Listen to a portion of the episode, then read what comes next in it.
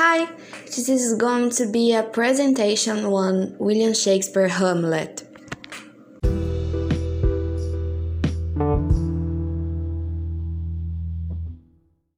Hamlet in the most extensive play Shakespeare has written.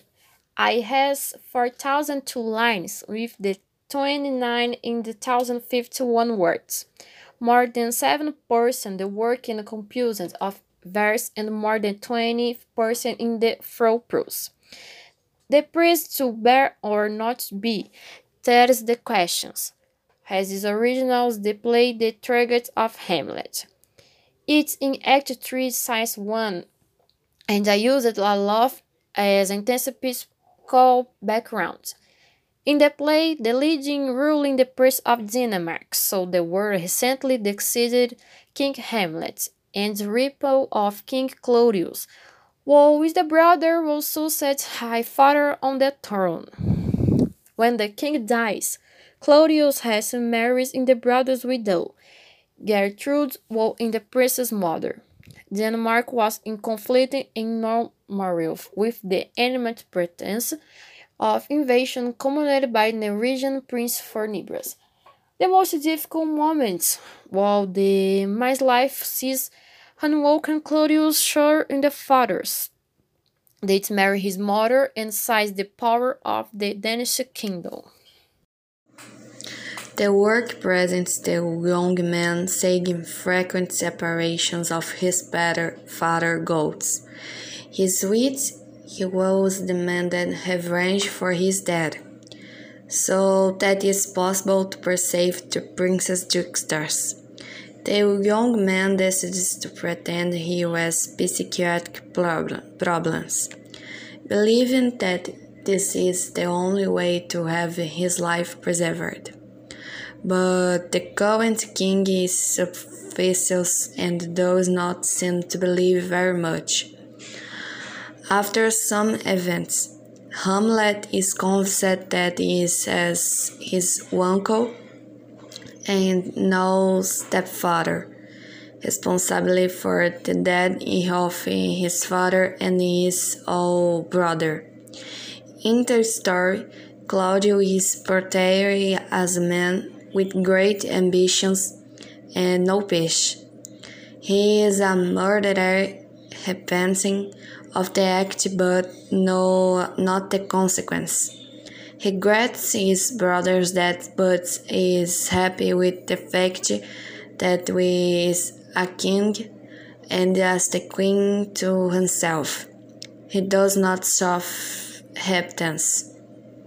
The villain personally sets the tone for the plot of complexity, It would not be so well represented if the work only spoke a fight of gold and next evil.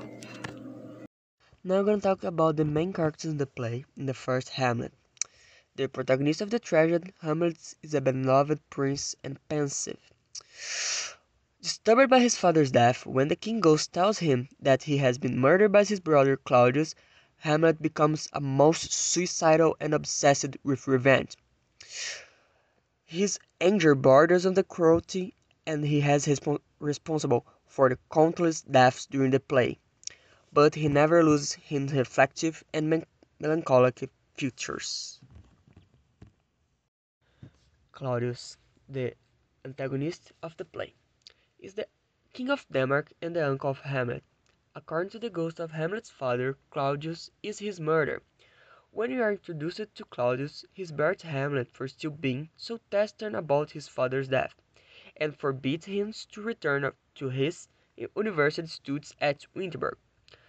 Claudius is a convincing strategist who has poisoned his own brother in cold blood. He remains calculating and unloving throughout to the play, driven by his ambition and lust.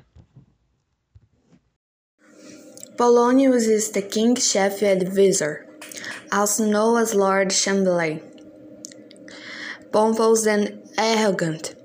Polonius is also the authoritative father of Ophelia and the Laertes. When Hamlet goes to his mother bedroom, bedroom house, trying to confront her about his father murder, he kills Polonius, who is hidden behind At a tapestry and who Hamlet mistakes for the king. Ophelia is Polonius' daughter and Hamlet's lover. She is obedient, agreeing not to see Hamlet again at her father's suggestion and spinning on Hamlet when questioned by Claudius. She is believed that Hamlet loved her, despite their inconsistent courtship, and is devastated during a conversation with be does not seem to love her at all. When Hamlet kills her father, Ophelia goes mad and draws in the river. Ophelia is feminine and almost virginal through the play. She is a play to toward Hamlet mood. Gertrude is a queen of Denmark and mother of Hamlet. She has originally married to the father of Hamlet, the Deaf King, but he is now married of the new king Claudius. His former brothers-in-law Gertrude's son Hamlet looks of suspiciously, wonder if she has involved in his father's murder. Gertrude is somewhat weak and unable to balance herself in argument, but her love for her son remains strong. She also looks the psychical aspects of her marriage to Claudius, a point that disturbed Hamlet. After sword fighting between Hamlet and Laertes, Gertrude drinks the poisoned cup intended for Hamlet and dies. Laertes is the son of Polonius and brother of Ophelia, as a well a clear counterpoint to Hamlet. While Hamlet is contemplative and frozen by emotions, Laertes is reactive and quick to act. Upon learning of his father's death, Laertes is ready to rise the rebellion against the Claudius. But his sister's madness allows Claudius to convince him that Hamlet is the blame. Unlike Hamlet, Laertes is stopped at nothing for revenge. At the end of the play, Hamlet kills Laertes. While he's dying, Laertes admits his uncle plot to kill him.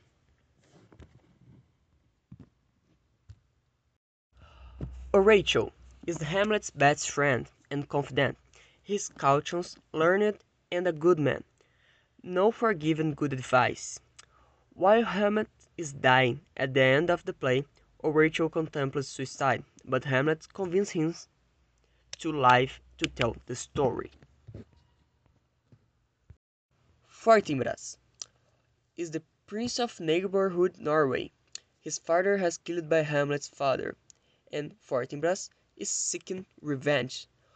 Fortinbras arrives in the Denmark just on the climax of the Richard. On Hamlet's recommendation, and due to a distance connection, Fortinbras becomes the next king of Denmark. The Ghost claims to be a dead father of Hamlet, the former king of Denmark. He appears in The Ghost in the early scenes of the play, informing Hamlet and the others that he has murdered by his brother Claudius, who poured poison in his ear while he asleep. The ghost is uh, responsible for the action of the play, but its original is unclear. Hamlet fears that this spectre might be sent to devil to instate him to murder, but the mystery is never solved. Rosencrantz and Guildenstern are two acquaintances of Hamlet, who is invited to spy on the young prince in order to discover the cause of his madness, but are quite weak and obedient. Rosencrantz simmers that Guildenstern are neither is smart enough to actually fool Hamlet. After Hamlet kills Polonius, Rosencrantz and Guildenstern accompany him of the England. They have secret order from the King of England to decapitate Hamlet on arrival, but the ship is attacked by pirates, and when Rosencrantz and Gilchrist arrive in England, their hearts are severed. It's a tragedy, it's a great deal of death in the conclusion. The queen is dead from poison that was meant for Hamlet. The king is dead of the poison that was forced down his throat by Hamlet in revenge for the death of his father and now his mother.